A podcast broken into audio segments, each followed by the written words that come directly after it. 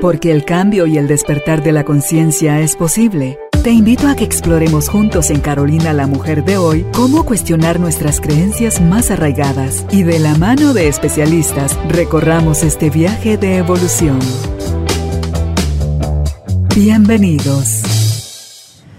Hola tribu de almas conscientes, qué alegre estar nuevamente con ustedes para compartir este espacio y traer a una invitada que viene con el cierre del programa que se quedó cortado la semana pasada por inconvenientes de energía eléctrica, una disculpa por eso, y va a hacernos una síntesis de ese tema que eran los mitos de los métodos anticonceptivos y vamos a hablar hoy de lleno sobre las enfermedades de transmisión sexual, que era un tema también que se iba a, llevar a cabo en, en ese momento y vamos a hablar de la salud sexual femenina en general. Así que gracias por estar nuevamente con nosotros. Nuestra invitada es la doctora Sara Ortiz. Ella es médico y cirujano con especialidad en ginecología y obstetricia. Empezamos entonces, bienvenidos, bienvenidas. Sarita, ¿cómo estás? Bienvenida al estudio nuevamente. Hola Carol, para mí siempre es un placer venir a compartir con ustedes conocimientos y como tú bien decías, a de, a dar el cierre y las conclusiones de un tema súper importante como es los métodos de planificación familiar, que creo que nos extendimos bastante y por problemas técnicos ya no pudimos eh, terminar. los brazos.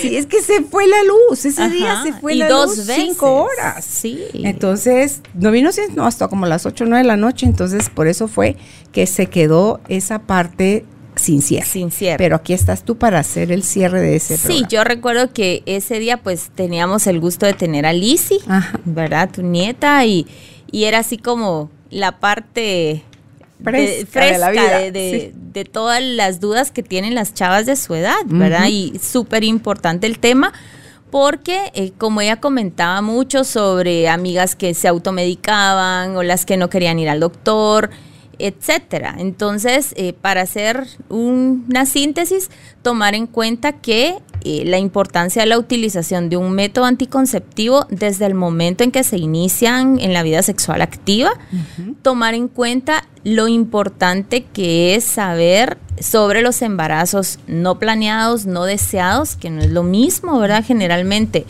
uno que no se desea muchas veces va a resultar en un aborto inducido, ¿verdad? Porque no desean el bebé y buscan la forma en, no tenerlo, ¿verdad? No es lo mismo a un embarazo no planeado, no lo estás planificando, sin embargo el bebé siempre es bienvenido.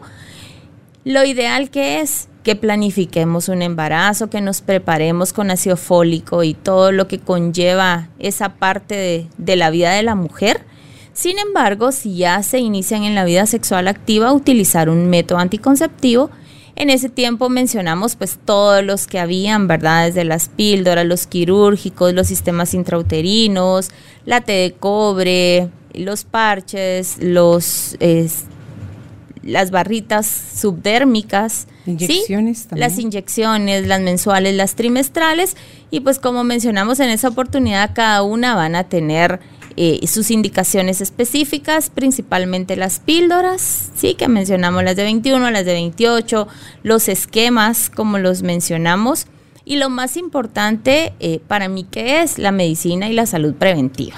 Entonces, eh, que consulten, que vayan a su cita, a su chequeo, si tienen dudas, que las resuelvan con su ginecólogo, que no se automediquen en situaciones hormonales y métodos anticonceptivos y es bien importante no automedicarse y algo que es muy valioso en la actualidad son los beneficios extras que van a tener los métodos anticonceptivos, ¿verdad? Principalmente las combinaciones eh, hormonales orales o las píldoras, porque también se pueden utilizar en una chica, en una mujer que no tenga vida sexual, pero tenga ovario poliquístico, síndrome premenstrual, eh, menstruaciones dolorosas, endometriosis, eh, acné, ¿verdad? Entonces vamos a tener muchas otras indicaciones para utilizar una combinación hormonal que no solo sea la de planificar un embarazo.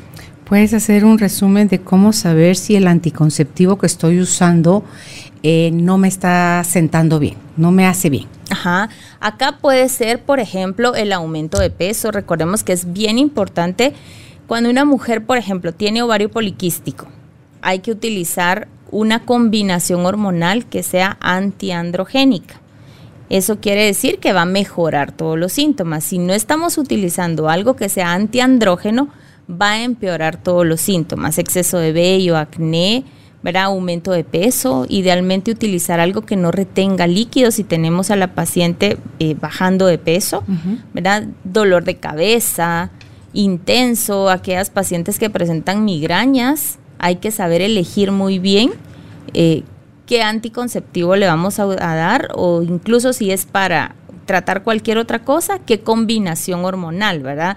En ese momento, em, recuerdo que mencionamos las que tienen valerato de estradiol y las que tienen etinilestradiol. Entonces, las que tienen el valerato de estradiol son las que van a ser más beneficiosas para la mujer porque el valerato de estradiol es el estrógeno que producimos en el ovario, entonces es mucho eh, mejor y con menos efectos secundarios. Ok. Entonces, si usted siente, pero ¿por qué dijo solo eso y, todo? Lo, ok, vaya hacia la primera parte, que es el programa anterior a este, donde ya es ese programa y esta entrevista van a darle todo el panorama completo de cada uno, detallado minuciosamente, de los métodos anticonceptivos, porque el que no mencionaste ahorita, que también es lo último, pero es el más radical, es la cirugía. Exacto, ¿verdad? Y que ese definitivamente hay quienes dicen, mire, pero ¿y si me opero y después me vuelvo a operar? ¿Verdad? No es eh, tan seguro que vaya a ser un embarazo en un alto porcentaje sí se, se hace en la ligadura, eso generalmente es definitivo. Ok. Bueno, entonces ya para hablar de esa parte que también se quedó ahí en el tintero sobre la salud sexual y las enfermedades de transmisión sexual, ¿cómo estamos hoy en día, Sarita, en relación a, datos, estadísticas que ves en clínica?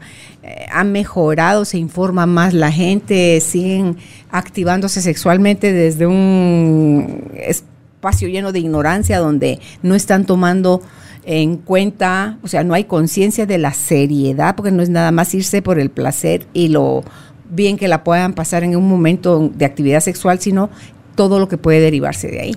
Sabes que eh, lo que tú dices de estadísticas es un tema tan importante.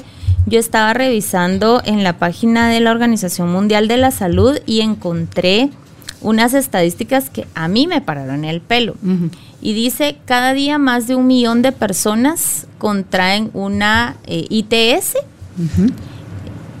Se estima que anualmente unos 376 millones de personas contraen alguna de estas cuatro infecciones de transmisión sexual, que las vamos a mencionar eh, durante el programa. Una es clamidia, la otra es gonorrea, la otra es sífilis y la otra es tricomona. Imagínate 376 millones en el eh, anualmente, ¿verdad? A nivel mundial. Entonces esto para el pelo porque aquí no está incluido ni VIH ni VPH, ¿verdad? Entonces más de 500 millones de personas son portadoras em, de virus que provocan una infección genital como el herpes, y más de 290 millones de mujeres están infectadas por VPH.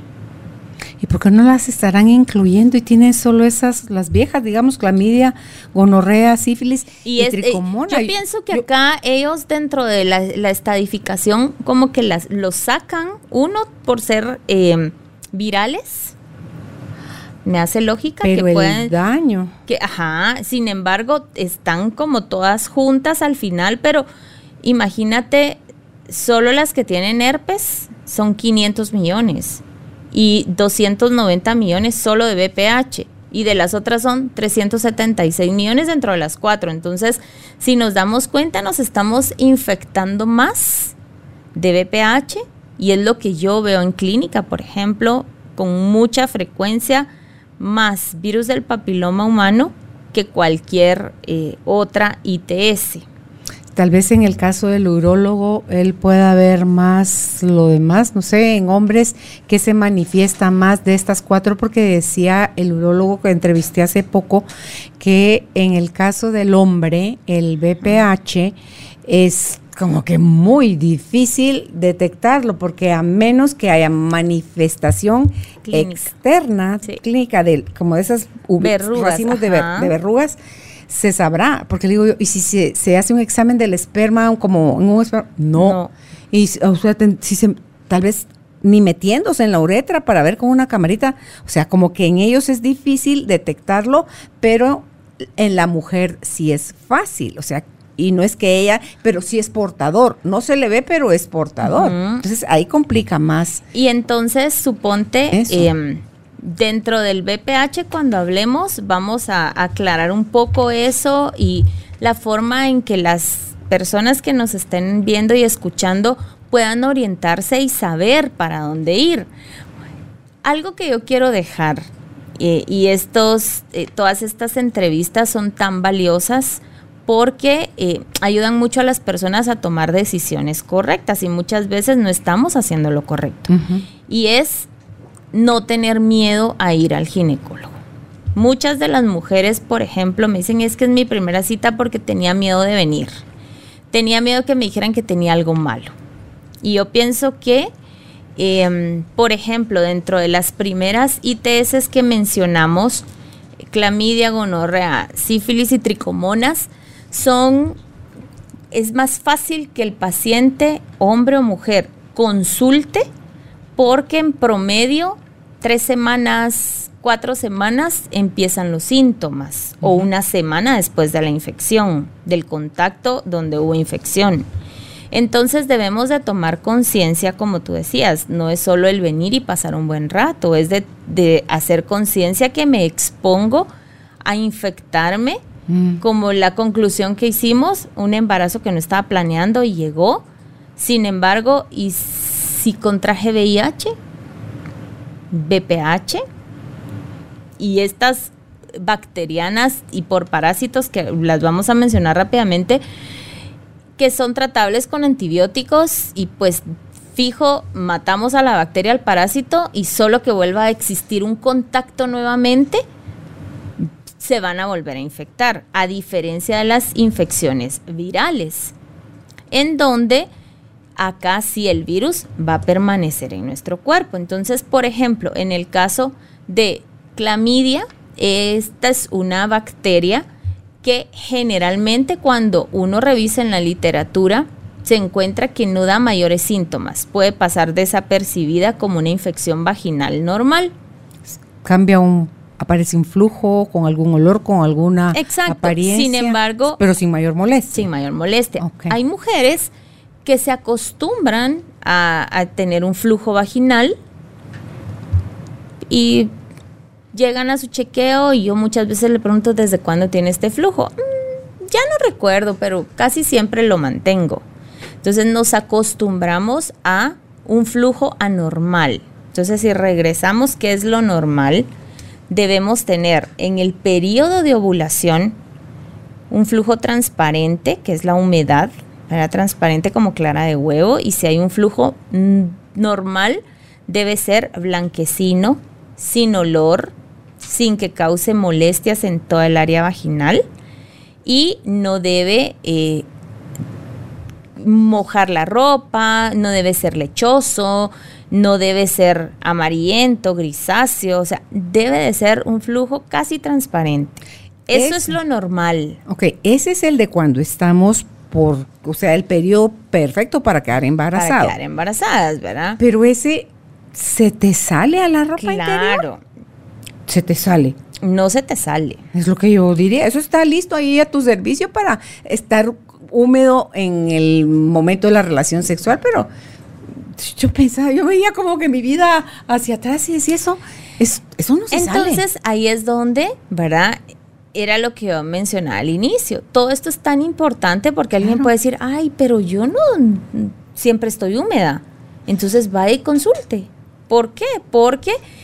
Húmeda de mojar su ropa interior. Sí, o sea, hay mujeres que consultan porque mire, o sea, por cualquier cosa. Y cuando yo las examino, sí, es que siempre me mantengo húmeda. Por eso usan las toallitas. Por eso usan las toallitas, ¿verdad? Y muchas veces pueden usar un protector por pura higiene. Sin embargo, hay quienes se cambian dos y tres protectores en un día.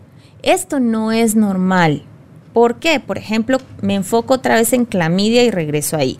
Esa es una ITS, una infección de transmisión sexual, que pasa desapercibida. Sin embargo, ¿qué es lo más grave que me puede pasar con clamidia? Que causa infertilidad porque puede causar obstrucción en las trompas de falopio. Ok. ¿Sí? Entonces pueden ser aquellas mujeres que no quedan embarazadas, no quedan embarazadas ¿Cómo podemos saber si estamos infectadas de clamidia o no? Acá sí se puede hacer un examen de sangre y el cuerpo guarda la memoria. Entonces podemos hacer un examen de memoria, un, examen de clamidia IG, G, y un examen de clamidia IgM, que es el actual, ¿verdad? Entonces podemos tener un actual negativo y uno de memoria positivo. ¿Sí? Esto va en algún momento a tener un impacto en la fertilidad de esta mujer. Si se padece con Por eso es que es importante la medicina preventiva. Voy y consulto, voy y me chequeo. Voy, estoy cada año haciéndome mi papá Nicolau desde el momento en que me inicio en la vida sexual activa. A esto también, por ejemplo, dentro de las otras cuatro, de estas cuatro ITS, gonorrea, sífilis y tricomonas, que son bacterianas, ¿verdad? La tricomoniasis es, causada por un parásito, la tricomona, la tricomona. Entonces, estas se quitan con antibiótico. Clamidia, gonorrea, sífilis, se le da tratamiento a la pareja y se vuelve a reinfectar sí, solo sí, vuelve a tener contacto con alguien que tiene la infección pero no es, por ejemplo, en el caso de gonorrea y tricomona, que vaya a tener todo ahí siempre.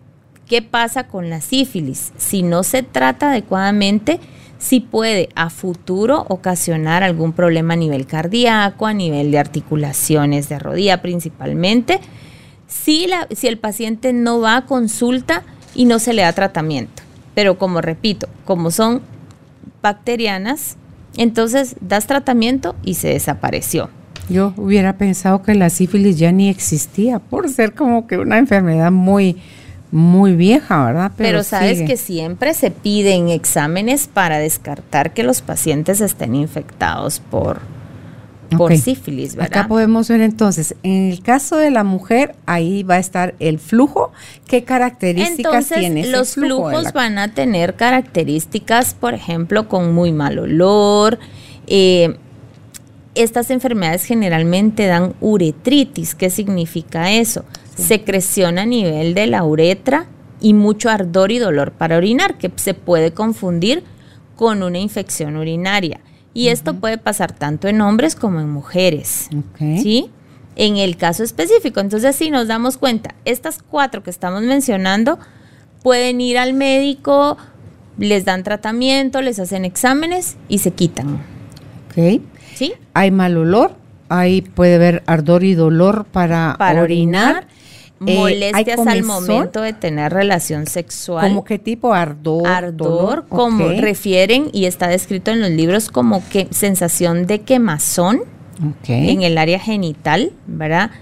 No hay tanto, em, tanto prurito, tanta picazón, ¿verdad? Porque no es lo característico de estas infecciones, sin embargo, el flujo espumoso sí puede ser eh, lo característico en, estas infecciones, ¿verdad? y más que huele como pescado.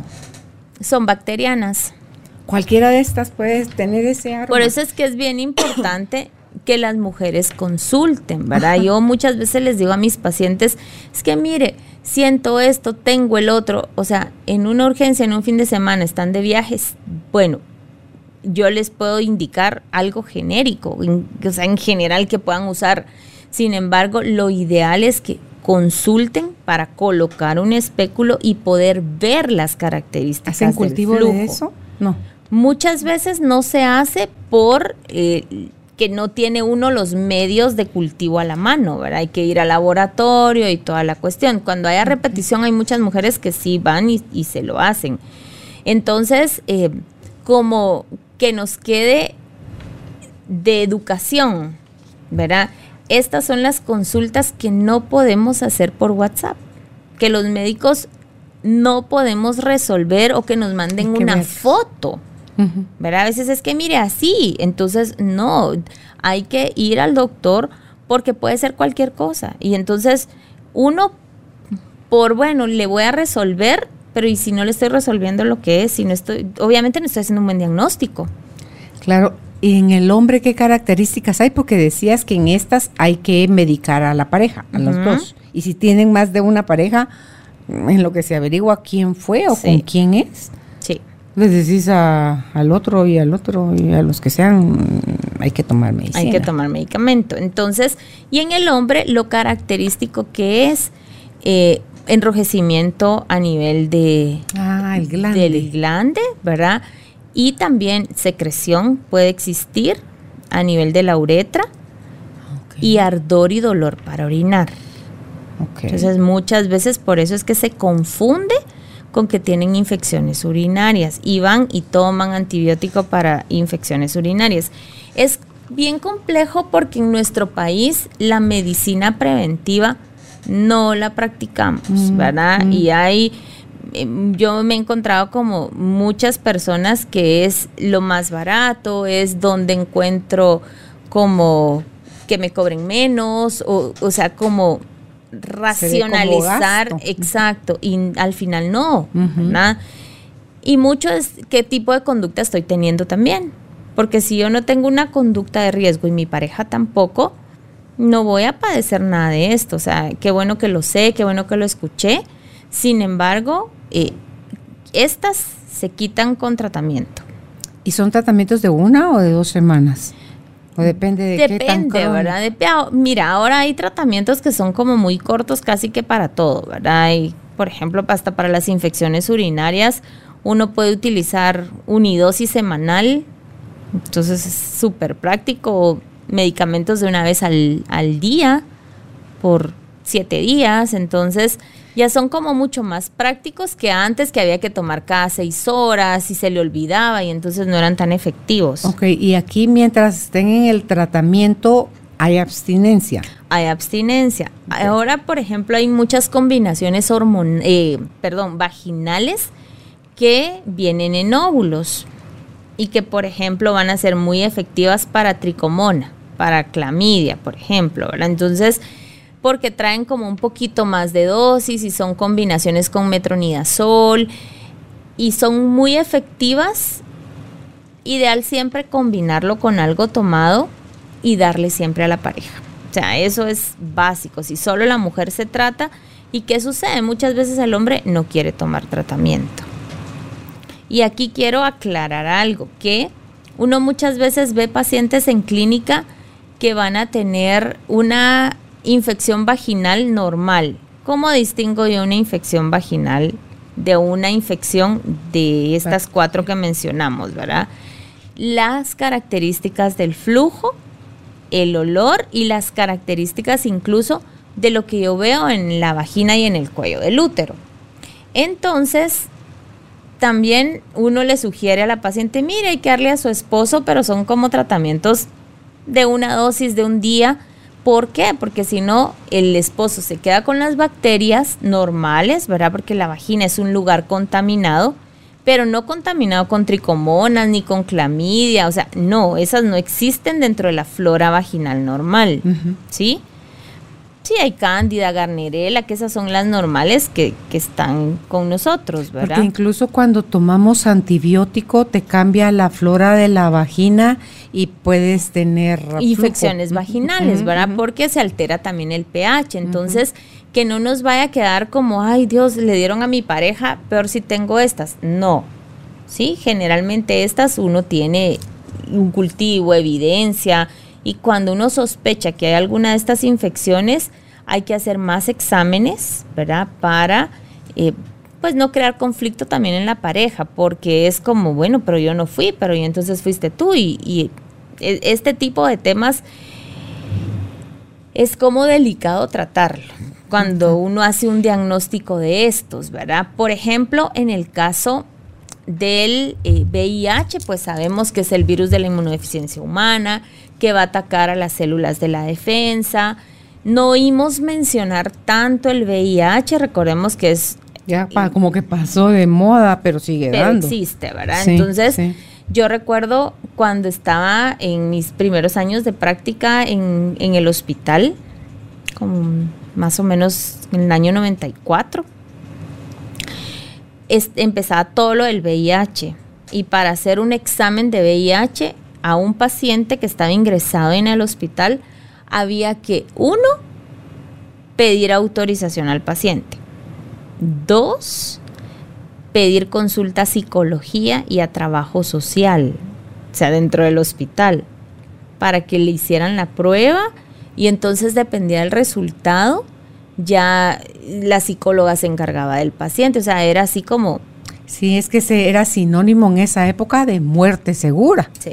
Y hay gente que puede, bueno, el famoso jugador de básquetbol Magic Johnson, él era portador del VIH pero no se le, no se le desarrolló nunca. Y es que lo que sucede es que en el caso específico de este virus, ¿verdad? Como que engañaba las células del cuerpo en lugar de las células de reproducir otras células, reproducían virus. Y entonces era donde los pacientes se quedaban sin defensas, para decirlo en términos sencillos, y una gripe, una diarrea, cualquier infección simple como estaban inmunodeprimidos, los mataba. En la mm. actualidad, pues han desarrollado muchos tratamientos retrovirales que si el paciente está infectado, pues le hacen su combinación de, medicamentos y se lo proporcionan. Y como tú dices, ya no se menciona tanto como que ya pasó, sin mm. embargo existe y está. Sí, ahorita el boom es el, el BPH, creo yo, Entonces, ajá, cuando ya nos enfocamos en lo que es el virus del papiloma, es una infección que uno, eh, yo he tenido pacientes que hasta han ido al psiquiatra porque se deprimen, eh, les da mucha ansiedad el volver a contagiarse. Em, Pero volver a contagiarse quiere decir, se curó entendí por el urólogo que no se cura. O sea, se curó y le volvió a dar. O es, sigue teniéndolo, pero está estable. ¿Sabes qué pasa en el caso específico de la mujer? ¿Verdad? Porque esa es para mí una controversia.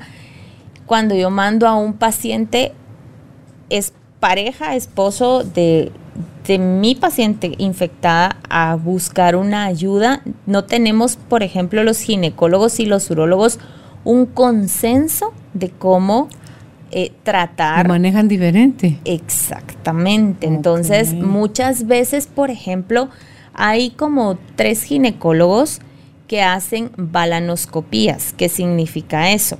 Como cuando uno hace una colposcopía, ¿verdad? Solo que a nivel del pene. Entran por la uretra. Entonces, ajá, le ven como en la uretra y muchas veces ahí detectan que hay virus. Ponen el medio de contraste para ver la camarita y ahí así sí lo pueden diagnosticar. lo pueden diagnosticar. Entonces, y yo no culpo a los urólogos porque no es como el pan nuestro de cada día para ellos. Sin embargo, para los ginecólogos sí. Pero tal vez la están viendo como más liviana a nivel masculino porque a ellos no les está afectando como a la mujer. Pero decía, el BPH te puede llevar a la muerte, a hombre y a mujer o a la ¿Sabes mujer por el cáncer en la cervix? Eh, a la mujer porque, de hecho, el cáncer de cervix es una de las principales causas de muerte según la encuesta materno-infantil de Guatemala, no lo que leí antes que eso era de la OMS, em, en mujeres menores de 35 años. Esa es la causa. y el BPH es el que causa el 100% de los casos. Antes era así como, ay, bueno, factores de riesgo para cáncer de cervix, ¿cuáles son? Inicio de una vida sexual temprana, multiparidad, múltiples parejas sexuales. pero a veces se dan cuenta que eran mujeres que tenían ocho hijos, pero habían tenido una sola pareja y había fidelidad y no les pasaba nada. No era nada más la multiparidad lo que les Exactamente. Entonces, ¿qué, ¿qué es lo que después de ver tanto, ¿verdad? Se ha estudiado tanto el BPH porque ese es también otro punto que es sumamente importante. Ahora uno ya tiene más recursos.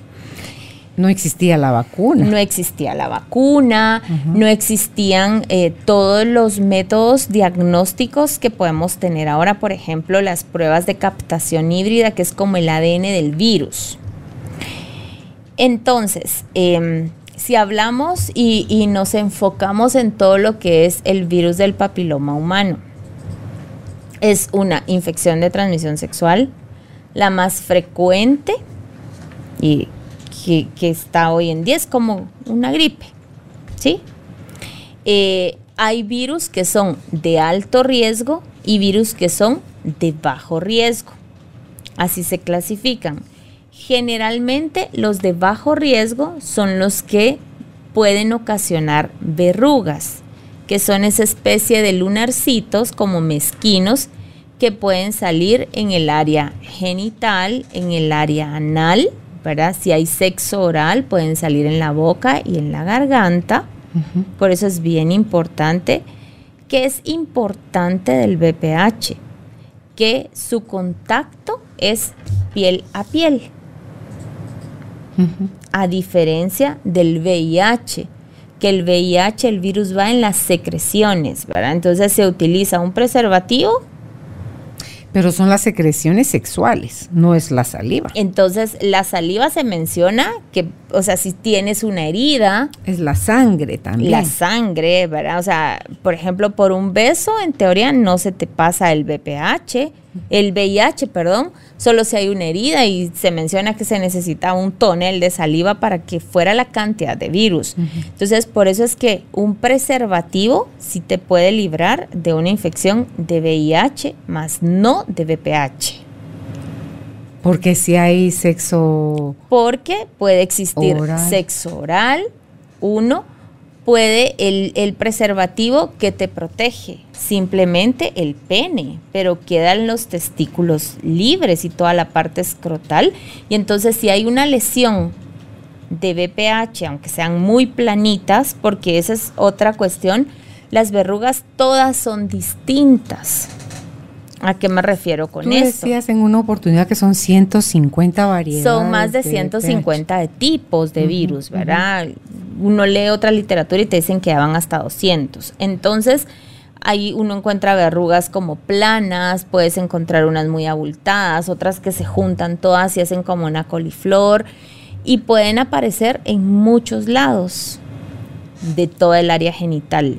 ¿Sí? Entonces, incluso en el área anal, ¿verdad? En, tal vez es por todo el juego del pene o es por si hay sexo Entonces, anal. Por eso es que es bien importante saber que el preservativo, utilizar el preservativo, no va a librar a una mujer y a un hombre de contagiarse de, BPH. Ok, entonces decías las de bajo riesgo salen verrugas. Salen verrugas. Las de alto riesgo. Las de alto riesgo son los que van a producir el cáncer cervicuterino.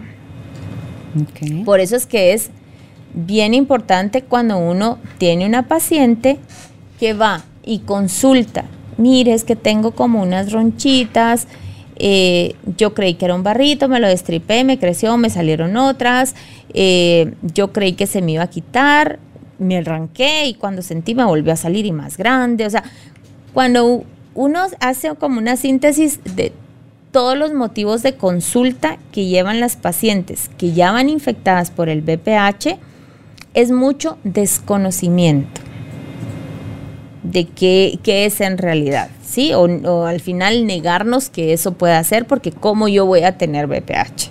Ok. ¿Sí? Entonces, si el BPH es viral, no se trata con un antibiótico porque no es bacteriano, sí se hace la colposcopía, que es este examen donde introduces eh, porque sé que se cauterizan, ponen un medio de contraste para que se vea con claridad dónde está. Ahora te voy a contar cómo es el manejo eh, con todo lo que hay ahora, porque antes uno tenía una paciente con una lesión una verruga, era de hacerle colposcopía, si era necesaria una biopsia, mandarla a analizar, y entonces en la biopsia te podía salir inflamación crónica o una lesión de bajo grado y se podía cauterizar con frío, la dichosa crioterapia. En la actualidad, por ejemplo, y yo siempre se los digo a mis pacientes, idealmente todas las mujeres que tienen vida sexual deben de hacerse, aunque sea una vez en la vida, una prueba de captación híbrida de BPH, ¿sí? Que es esta prueba de ADN. ¿Por qué? Puede que no tengan ninguna lesión interna, externa, perdón, ninguna verruga. Ay, pero ¿por qué me lo voy a hacer si yo no tengo ninguna verruga? Sí, pero puede tener uno de alto riesgo que no le va a dar ningún síntoma hasta que ya esté con un inicio de cáncer. Entonces, es bueno saber si hay un eh, virus adentro o no hay. Y este, esta prueba de captación híbrida es como un poco como el Papa Nicolau, entrar, tomar sí, sabes que va en un medio especial, específico, con un cepillo también específico, y uno toma, ¿verdad? La, la muestra a nivel de, del cervix y las paredes, y manda hasta el cepillito, solo se le quita el palito que trae ya se, se envía.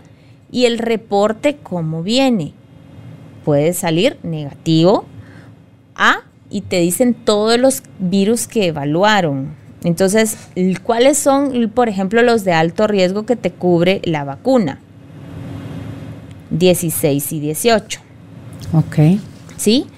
Pero, por ejemplo, si tú eh, miras, estas pruebas cubren otros de alto riesgo, como los 51, 52, 56, 58, que esos también en los estudios actuales han visto que producen igual cánceres agresivos como eh, el 16 y el 18, que es el que te cubre la vacuna.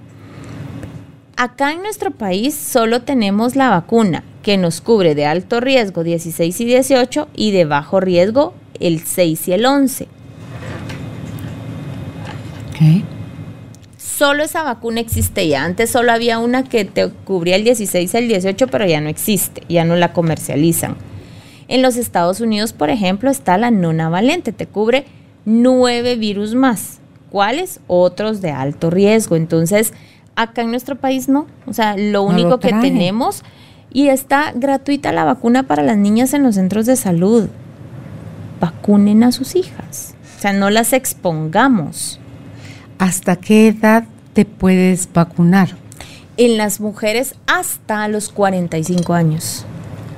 Empiezas a los que 12 a los 9. Del 9 a 45. Ok. Entonces, tenemos en la actualidad muchos recursos. Por ejemplo, tengo una paciente que consulta tiene lesiones, podemos utilizar varias eh, cuestiones para quitar las verrugas, ¿verdad? Entonces uno lo hace con un lapicito láser y se, se terminan. Se pueden aplicar spray, o sea, depende cómo esté la situación, elegimos qué utilizar. Pero aunque quiten las verrugas, eso no quiere decir que quitaron el BPH, ¿o sí? Ahí es donde tenemos que irnos a hacer siempre una prueba de ADN del virus. ¿Por qué? Porque yo puedo venir y quitar el BPH externo, pero si la paciente me dice, mire, yo no me quiero hacer esa prueba. Porque yo sé que no tengo nada adentro. Es como a la gente que le dicen, hágase la prueba del VIH y, es pero una ofensa Exacto. Entonces, eh, si no se la hacen y adentro tienen virus, estos de alto riesgo, y a veces hay algunos de bajo riesgo, va a seguir contagiando con quien tenga contacto sexual, ¿sí? Si soy responsable, trato lo externo, me hago mi prueba de ADN y, por ejemplo, sale positiva, ¿Qué se hace? Que es el paso siguiente, hacer una colposcopía, si es necesario una biopsia. Aunque no hayan verrugas. Aunque no hayan verrugas, ajá. ¿Por qué? Que yo tenga una prueba positiva de un virus 16-18 no precisamente quiere decir que vamos a tener eh, un cáncer. Simplemente está ahí y es una bombita de tiempo. Entonces se hace el examen para ver que no, no haya ocasionado el virus ya algún tipo de lesión. ¿Sí? Entonces esperamos el resultado y dependiendo de los resultados, pues así damos los tratamientos. En esta etapa, ¿qué es importante? Que las mujeres entiendan que si estamos en un tratamiento, si están infectadas, no deben tener contacto sexual porque van a infectar a la persona con la que estén, ¿sí? O reinfectar a su pareja, pues. Entonces, eh, muchas veces es así como, pero si no siento nada, pero si no tengo nada, otra será. Entonces, es como más de conciencia. Cuántas, por eso es que este virus es, es la ITS número uno, ¿verdad? Entonces, em, yo por ejemplo he tenido casos en donde no tienen ninguna lesión externa y llegan a su chequeo de rutina. Algo bien importante es la forma en que tomas la citología o el papanicolao. En una mujer con útero se debe de realizar con un citobrush, que es como una especie de cepillito, como un lavapachitas, que jala todas las células de los 3 centímetros del cuello del útero y se manda a analizar.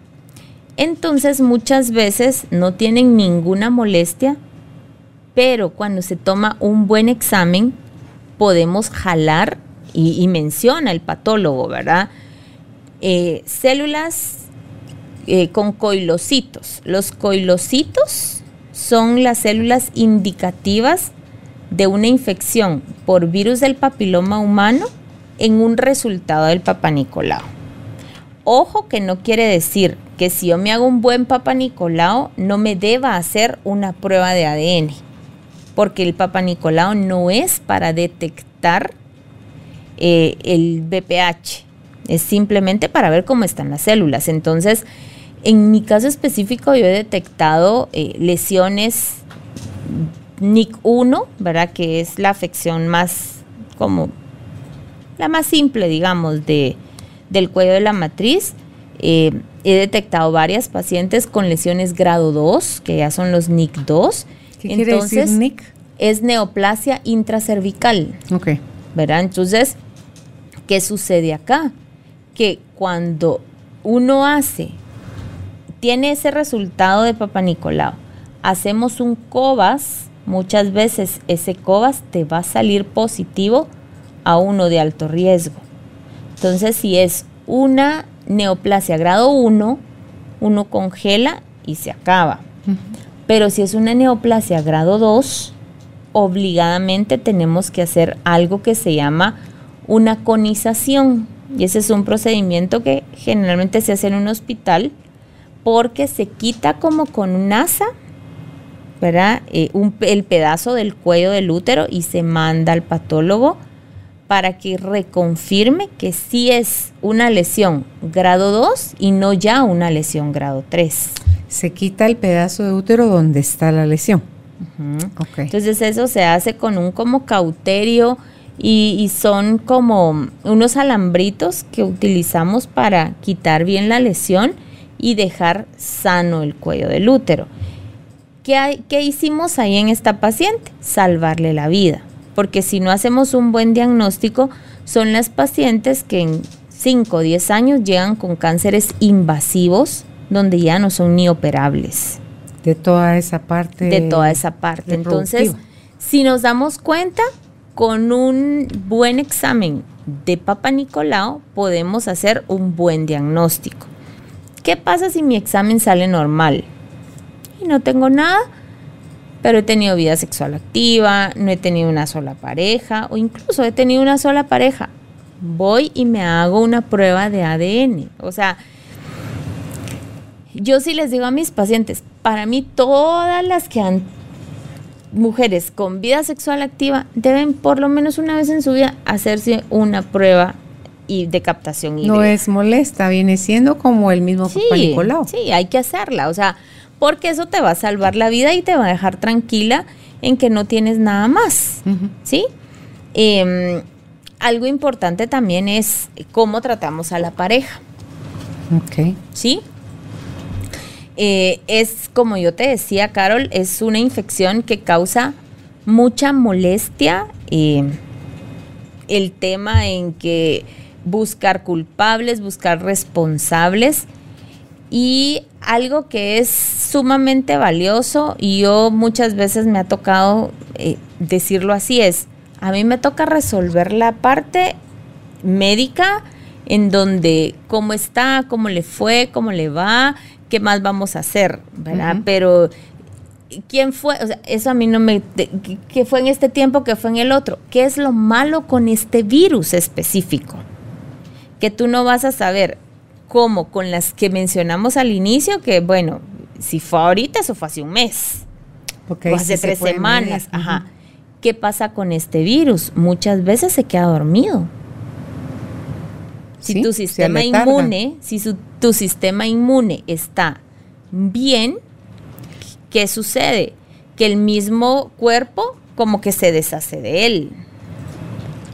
Aparentemente. Aparentemente. ¿Y qué pasa si tu sistema inmune está alto, pero te haces la prueba de captación híbrida de ADN? Puede salir que está positivo. No va a salir negativo porque tu sistema inmune está alto. Ok. Pero, por ejemplo, ahí es donde lo que tú decías, lo tienen pero no lo manifiestan y eso pasa mucho en el caso de los hombres, ¿verdad? Son portadores pasivos porque no tienen síntomas, sin embargo sí tienen el virus y sí lo están eh, pasando. pasando, ¿verdad? Sí lo están contagiando. Entonces, ¿qué sucede? Si no se hace un buen diagnóstico en el hombre y no se le da tratamiento, entonces van a ir contagiando o van a reinfectar a su pareja. O sea, ella pasa por todo el proceso y sigue teniendo relaciones con él, vuelta al, problema. Y puede suceder, suponte que eh, uno queme todas las lesiones externas, hagamos una prueba de captación, salga negativa para todos los que evalúan ahí, eh, la paciente aumenta sus defensas y Em, se dejó el novio que con la que contrajo la infección, ¿verdad? Yo he tenido dos pacientes así que a los dos, tres años, ¿verdad? Doctora, mire, es que conocí a alguien, pero tengo miedo eh, de, que yo pueda contagiar. No es que me contagien, ¿verdad? Sino que, que yo pueda contagiar, ¿qué hago? Eh, yo he hecho, he repetido la captación híbrida negativa, cero lesiones, entonces, pero como yo a esa mujer le digo, ya no tiene nada. No sabe qué trae exactamente. Entonces, pues, usted está bien, usted no tiene nada. O sea, sin embargo, eh, lo que tú me decías, ¿verdad? Eh, el urólogo dice que no se quita. Desde mi punto de vista, yo tengo mujeres que yo las dejo sin lesiones.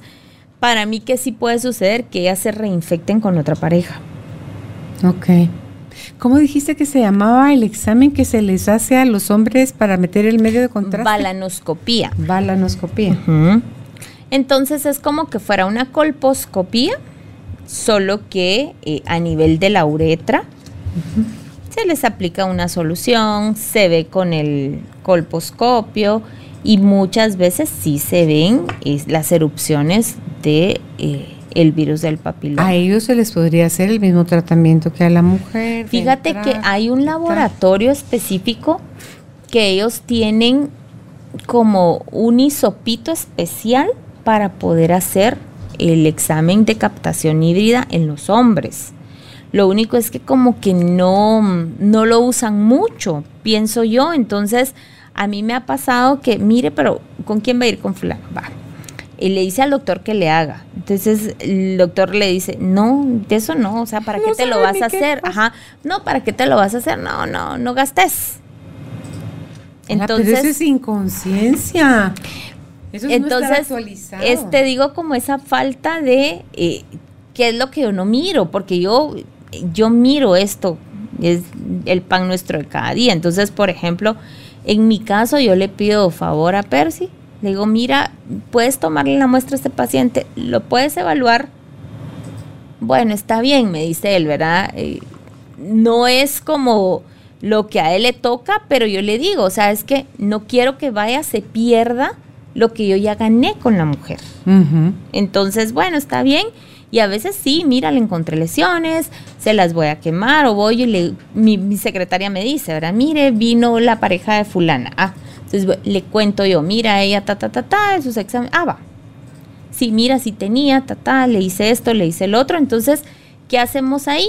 Cerramos el círculo en donde eh, los dos hablamos el mismo idioma y sabemos que aunque no es urólogo, pero como ginecólogo hombre puede hacerlo. A mí no me gusta, ¿verdad? O sea, lo pudiese hacer, pero no, no ¿Ponen algún anestésico, sedan o algo? ¿No duele el que te ponga? Porque nosotros no, nos ponen el examen por la uretra, pues, sino que es ¿Sabes qué a nivel vaginal. Yo pienso que les, les pueden aplicar ahí anestesias en spray o geles de anestesia de lidocaína que pienso que les pueden colocar. Sí, porque ahí tienen que introducir a lo largo del, pene, pues para revisar todo el ducto. Y no sé si más allá de donde termina el pene, como yéndose a partes más internas, ahí pueda haber también o solo se da en el Yo pienso que solo puede ser en el orificio. Ok. Es un tema que podemos pasar hablando horas, porque las dudas de las pacientes son muchas, ¿verdad? O sea, desde las que, mire, tengo eh, dudas si me infecté, no me infecté, eh, o tuve y ahora qué hago, o sea, si alguien se infectó, cómo va a ser su seguimiento, idealmente con citologías cada, o papanicolaos cada seis meses por dos años. Para darle seguimiento. Para darle seguimiento. Eh, obviamente las conductas sexuales deben de cambiar. De cambiar porque definitivamente no, no es fácil para muchas mujeres, por ejemplo, pero mire, es que yo solo tuve una pareja y me infectó.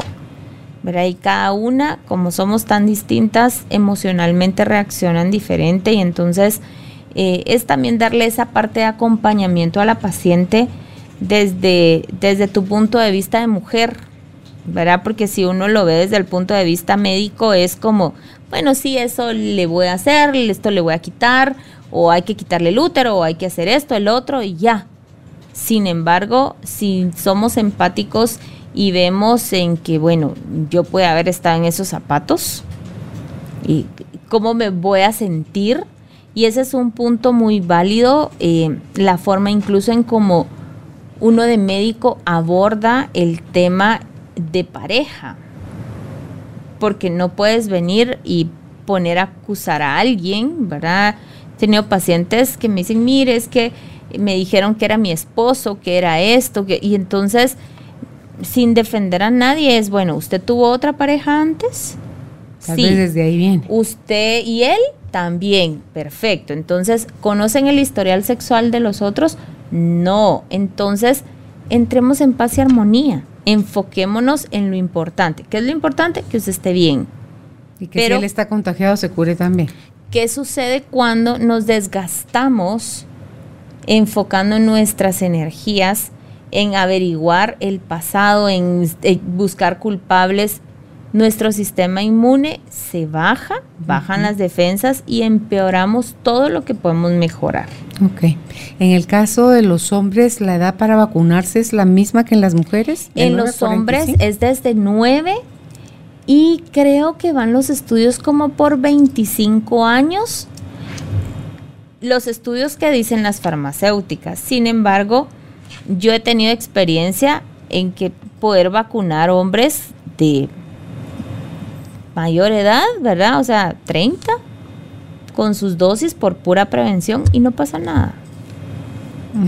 Pero lo que te dicen como, como siempre todo lo, lo estandarizan, ¿verdad? Algo que es em, bueno que sepan es que cuando yo tengo un adolescente y lo vacuno de 9, puedo iniciar 9, 10 hasta los 14, el esquema de vacunación es distinto. Si es mayor, si es de 15 años en adelante, voy a utilizar tres dosis de vacuna. Una inicial, una a los dos meses y una a los cuatro meses después de la segunda dosis. Si tengo un adolescente de 9 a 14, voy a usar una hoy y una en seis meses. Y eso le cubre. Ok. Entonces son esquemas que, por ejemplo, eh, alguien puede decir, bueno, yo quiero vacunar a mi hija, va y vacúnela y se va a ahorrar una dosis. Ok. ¿Y será que porque no están activos sexualmente? Porque... por la inmunidad, ajá, por la edad. Mm, ok. Ok, pues mira qué interesante todo lo que sale solo del VIH, que es ahorita el pan nuestro de cada día. ¿Qué porcentaje de gente que está activa sexualmente estará infectada, Sarita? Mira, estadísticas, por ejemplo, si vemos Guate, no hay como tales así. De México habrá que ser parecido acá, digo yo, por la cultura y todo. Es complejo porque cuando uno busca, yo te digo, yo encontré todo esto em, de,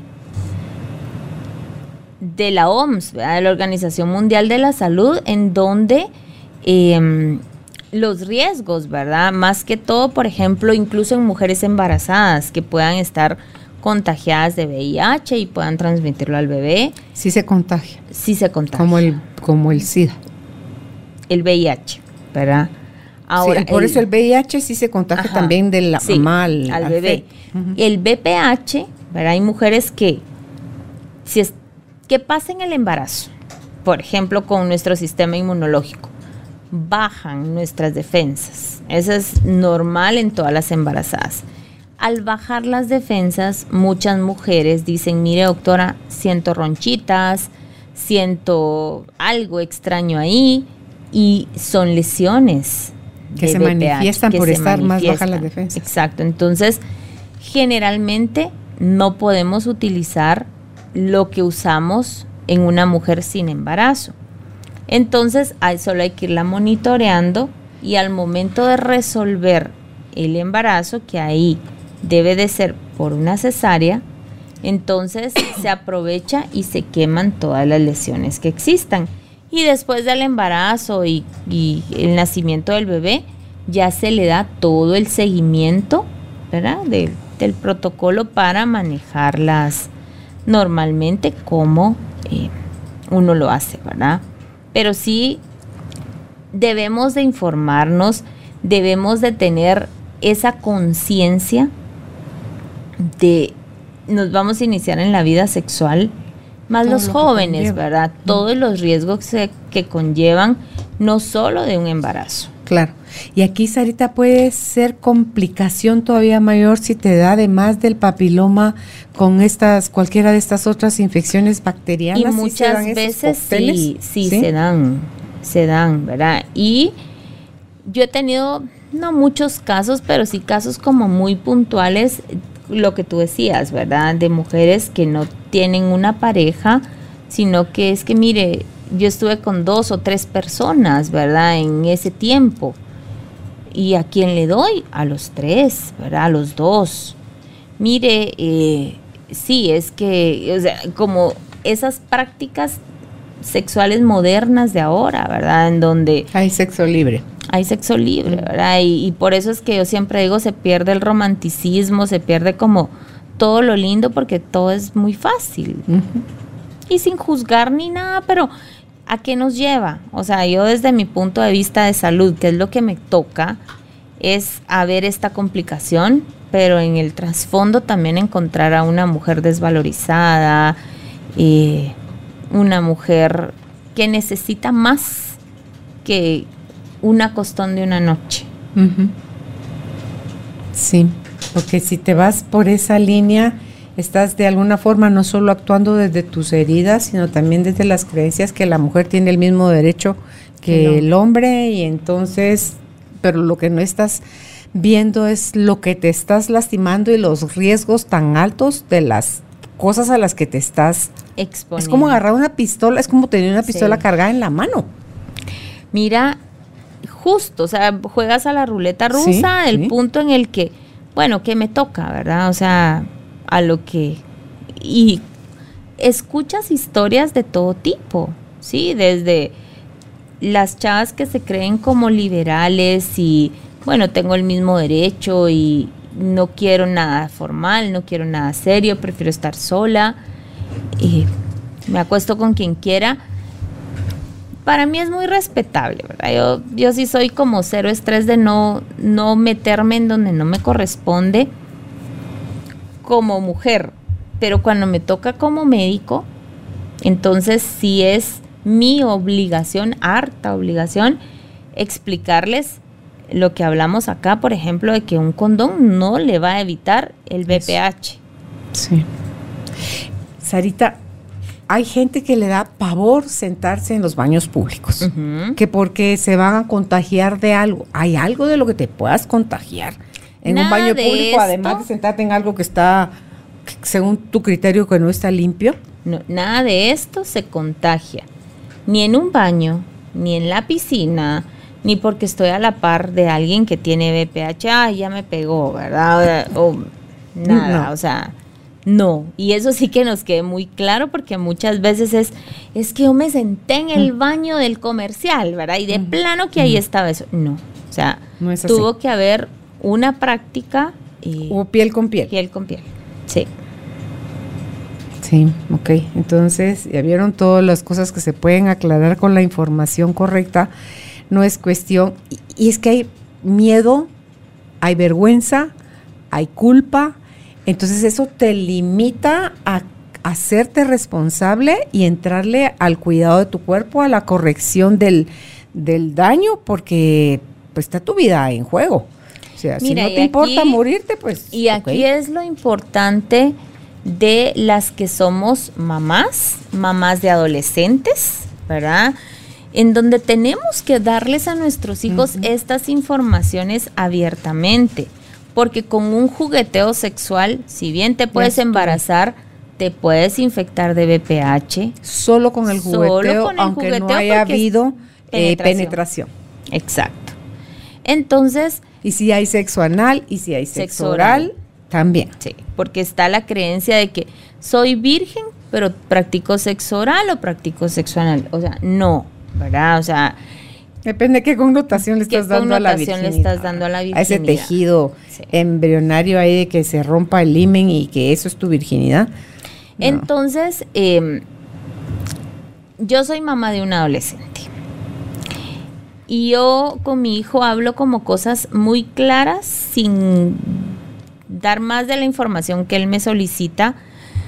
Sí me gusta mucho ser tan transparente en todo esto ¿verdad? Y en la responsabilidad que él como varón tiene al momento de eh, iniciarse en su vida, ¿verdad? O sea, eso no lo voy a elegir yo, eso lo elige cada Ni el momento ni con quién. Ni el momento ni con quién. Pero sí es responsabilidad de mamá y papá hablarle a los hijos y hablarles lo más honesto y transparente eh, que se pueda. Las que son mamás de niñas también, ¿verdad? O sea, yo no hay como tanto clic y confianza, es lo que yo percibo en, mamá e hija, de voy y le hablo, voy y busco, eh, y si no le quiero hablar, busco ayuda, que alguien más le hable, pero que la niña tenga esa información, o sea, eso es tan valioso es que ese mismo desconocimiento que puede tener la madre que cree que si le habla y le dice esas cosas a su hija, lo que le está dando es abriéndole la puerta grande, ve y sal al mundo y ten toda la actividad sexual que quieras tener. O sea, no es eso. O cuando las vacunan, ¿verdad? O sea, es que no, yo no la quiero vacunar porque eh, eso es para las mujeres que tienen vida sexual. Y no es así, o sea, se vacunan y van a estar protegidas de un cáncer cervicuterino regresamos a lo que yo dije, uno no le va a elegir ni el momento ni la pareja sexual, uno habla, o sea, la abstinencia se van a abstener hasta que ellos decidan y lo elijan. Pero imagínate, igual te puedes abstener y llegar virgen a tu matrimonio, pero no sabes el historial que trae tu con el que te estás casando. Y entonces, oh, sorpresa, qué premio. Entonces, si tú ves... Cuidaste tu virginidad para llegar a contagiarte. Y hay casos así, Carol, o sea, hay casos en donde eh, las pacientes llegan y, se decepcionan y mira, doctora, o sea, y es donde yo te digo, ¿qué aporte uno puede dar? Y yo me pongo, bueno, ahorita le hablo como mujer, ahorita le hablo como doctora, pero desde todo punto de vista, ¿qué herramientas yo tuve?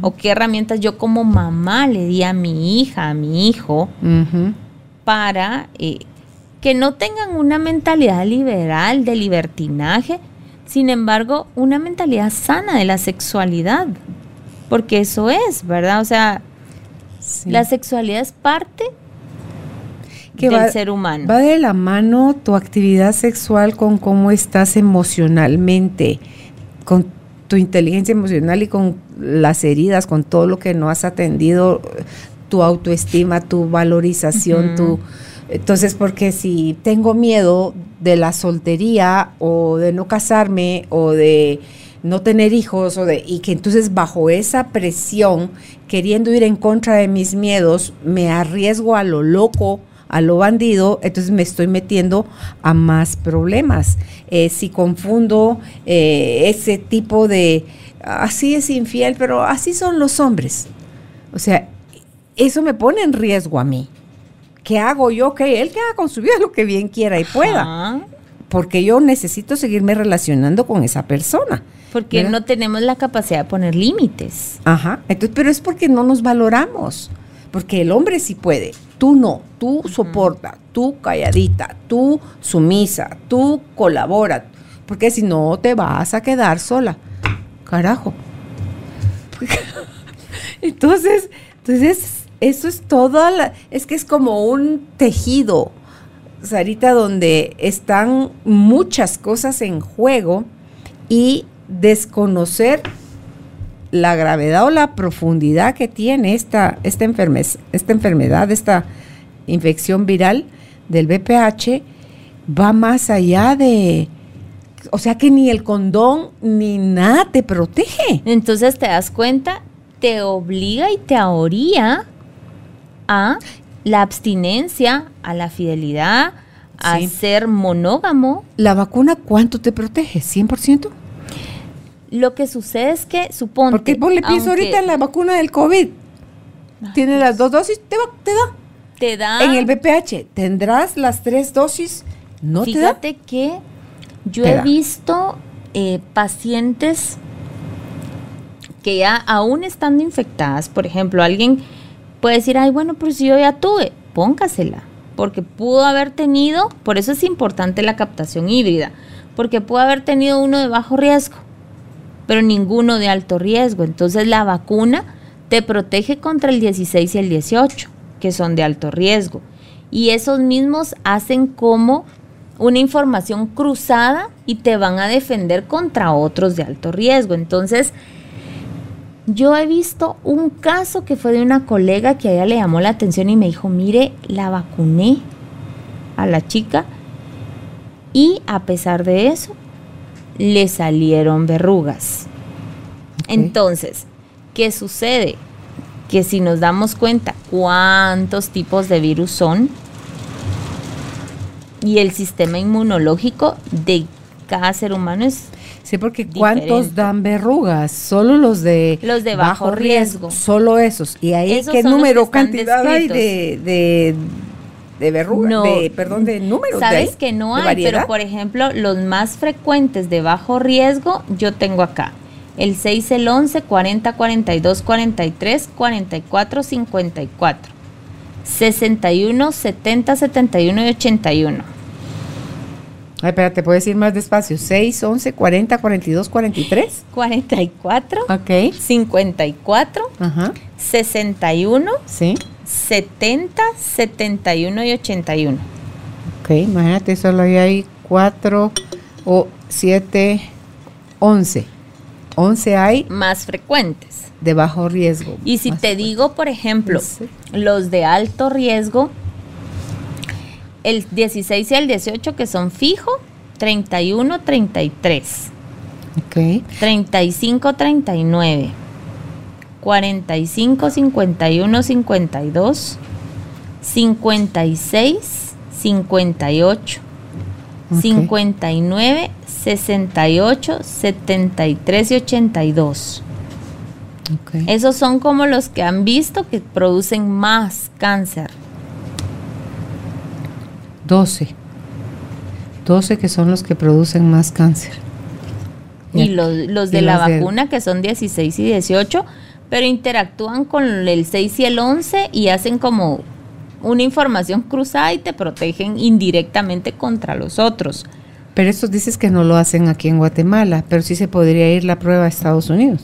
Ah, no, la prueba la hacen aquí, la de captación, la del ADN la hacen aquí. No, no, no, la de todos estos. Ah, la de... ah, bueno, pero lo que pasa es que la vacuna es la que no está aquí. O sea, la, la, vacuna para es la nonavalente, ajá, que tiene nueve. ¿Y si se puede traer de Estados Unidos? Como pues fíjate que no sé. Yo, por ejemplo, mi hijo se fue en el 19 a estudiar allá y allá lo vacunaron de una vez. Como parte de la protección de los jóvenes. Ajá me dijo, mamá, mira, aquí me pusieron una vacuna del VPH. ¿En serio, mi hijo? Ay, sí, me dijo. ¿Cuál te pusieron? Ajá, la nonavalente. O sea, ya sí solo la, de nueve. Ay, no está la de cuatro. Pero sí, o sea, de ver, mira, me dijo, me volvieron a vacunar. ¿Y, y que, cuáles te pusieron? Porque aquí nos pidieron que tenía que llevar ciertas vacunas. Entonces fue que, ah, bueno, la influenza y no sé qué más le pusimos y me acuerdo yo porque eso fue hace dos años. Y allá, ¿cuál fue mi sorpresa? Que me dijo, mira, me volvieron a vacunar. ¿Y qué le pondrían? ¿Todas las dosis? ¿Solo una? Le pusieron dos. Ajá. Ah, le pusieron dos. Las dos. Gracias a Dios. pues sí. Pero aquí está que viene, que viene, pero no viene. Yo tengo seis años de estar escuchando que ya va a venir. Porque tú dices que las están poniendo gratis en los centros de salud. Aquí están poniendo la de 16, 16, 18, 6 y 11. Y hay que vacunar a las niñas, o sea, porque creo que ahorita son niñas hasta 13, 14 años, van como por van como por fases. ¿Verdad? Entonces, creo que ahorita están como en 13, 14 años. Y las mamás que no tengan miedo, que se informen, si tienen mucha duda, que se informen. Ok, sí. Ay, Sarita, algo más que quieras agregar acá porque el mensaje creo yo aquí es si estás activo sexualmente más allá de la edad que tienes, de si eres soltero, de si eres casado, viudo, divorciado, pero estás activo sexualmente, ocúpate de revisar esto porque en el caso de las infecciones bacterianas, tú decías, pueden, en el, ¿cuál fue la que dijiste que te podía producir infertilidad? La de la clamidia. Las otras, bueno, pues le van a dar antibiótico, un tratamiento de una pomada, usted se cura, pero no sé si la recurrencia de este tipo de infecciones bacterianas también te lleva a algo más serio. Lo que sucede es que suponte, yo sí he tenido pacientes, ¿verdad? Que han han sido recurrentes en alguna de las ITS y de pronto es que me dicen, no, es que hay una tercera persona. Pero por pena y vergüenza no me lo decían. Y yo le decía, yo jamás la voy a juzgar. Yo creo que, ese, ese punto no le corresponde a uno, ¿verdad? Entonces, eh, sí, doctora, esto y el otro. Y es bueno, desde mi punto de vista, tome acción, tome decisión pero hay que darle tratamiento a la tercera persona, pues, porque si no vamos a estar así. En el pimponeo. En el pimponeo, sí. Ok. ¿Tus palabras de cierre? Bueno, para mí siempre es agradable estar aquí porque podemos compartir conocimientos y aprovechar este tiempo eh, para que queden como perlitas. Y algo es que no tengan miedo de ir al ginecólogo que vayan y consulten. Si no están satisfechas, que pidan una segunda opinión. Si notan algo raro, ¿verdad? Que aprendamos a tocarnos. Generalmente creo que es cultural en nuestro país, ¿verdad? No te toques, no dejes que nadie te toque, o sea, esa protección de, de mamá. Sin embargo, ya mujeres adultas eh, debemos de explorar que no tengamos nada para poder ir y consultar. Tanto en los senos como en el área genital. Podemos prevenir mucho, eh, hacernos nuestros chequeos cada año, eso es valioso. Si tenemos hijos, hijas, adolescentes, hablemosles con libertad y si no nos sentimos con la capacidad de poder hacerlo, porque no, no, no, no tenemos todo el conocimiento de algo más que nos puedan preguntar, busquemos a un profesional que les hable, que les dé toda esa información, pero ahorrémonos eh, muchas penas, incluso de papás, ya que nuestros hijos no estén en sintonía con la realidad que estamos viviendo, ¿verdad? Porque recordemos que ahora hay tanta tecnología que nos está robando esa parte incluso de información que tenemos que dar porque damos por hecho de que el plano ya lo buscó en internet o ya se lo contó los amigos, etcétera. Entonces, no dejemos que nuestros hijos, eh, esa parte de, actual que es bonito, o sea, ser tan tecnológico, uno tiene tantas cosas. Google, yo recuerdo que en mi época íbamos a la biblioteca, ¿verdad? Ahora pones lo que pongas y ahí está. que no importa cómo se lo escribas, te aparece un ¿Sabes que a mí me pasó una vez con, con Percy estábamos hablando de un término eh, y me dijo, él me dijo el término, ay, yo no creo que eso exista. Y lo puse y era así, me dijo, es que así decían las comadronas, algo algo pélvico. Ay, no, ¿cómo va a ser? Pero ya está asustada y sí existía. Entonces, ahora hay, hay tanto para que nosotras también como mamás aprendamos, como mujeres nos informemos y todos estos espacios donde damos una información veraz, porque esa es otra cosa, ¿verdad? A veces también metemos en San Google cosas y nos aparecen otras, entonces busquemos siempre fuentes fidedignas, pero consultemos, no asumamos, hay cosas eh, que podemos prevenir, incluso con todos los estilos de vida saludables. Eh, yo escribí hoy una notita en un grupo de Facebook donde escribo un martes cada 15 días y justo escribí en general sobre la medicina preventiva. Estamos acostumbrados a oír de enfermedades. Sin embargo, ahora con el COVID nos damos cuenta que antes eran solo hombres, pero ahora hay hipertensión, diabetes eh, y otros factores que nos van a llevar a que podamos tener casos más severos de COVID, incluso la muerte, ¿verdad? Entonces, mejorar todos nuestros estilos de vida y no se sientan acusadas, no se sientan juzgadas, simplemente busquen un lugar donde puedan ir con confianza a consultar y abrir su corazón y si tienen que sanar esa parte emocional, también que busquen ayuda, ¿verdad?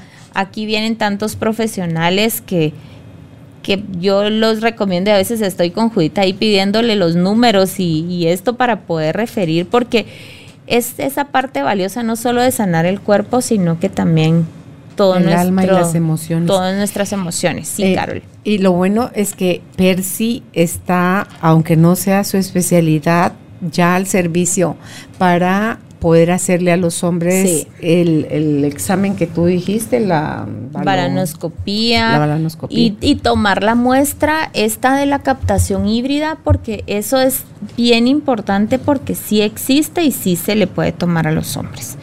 Entonces yo, yo, ahí negocié porque es así como, pero es que a mí no me gusta ver hombres y le digo, pero es que en serio, si no se pierde el paciente, o sea, pero no de que se vayan, sino que todo lo que yo logré con la mujer va a volver a caer. Va a, volver a caer, entonces, y, así estamos trabajando. Si me salió la balanoscopía, si soy hombre, y me sale mi prueba esta de captación híbrida de ADN, si soy mujer, y la colposcopía y todo esto, eh, y soy negativo, ¿me debo repetir el examen solo si cambio pareja o Mira, los protocolos para esos exámenes, eh, cuando salieron, por ejemplo, decías que tú te tenías que hacer uno hoy y luego cada cinco años, ¿verdad? Ok. Em, no he revisado, no, no he encontrado nada que diga que eh, uno tiene que hacerlo cada año, cada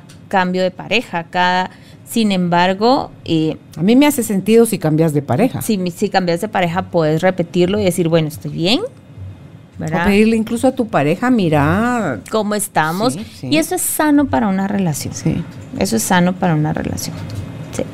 Ok, pues gracias Sarita por Gracias haber Carol, para mí siempre es un placer estar acá con ustedes. Linda, gracias. ¿Dónde puede usted contactar a la doctora Sara Ortiz? Si es por teléfono, la clínica 5023-1441. Para mí esa es la vía más 59. rápida.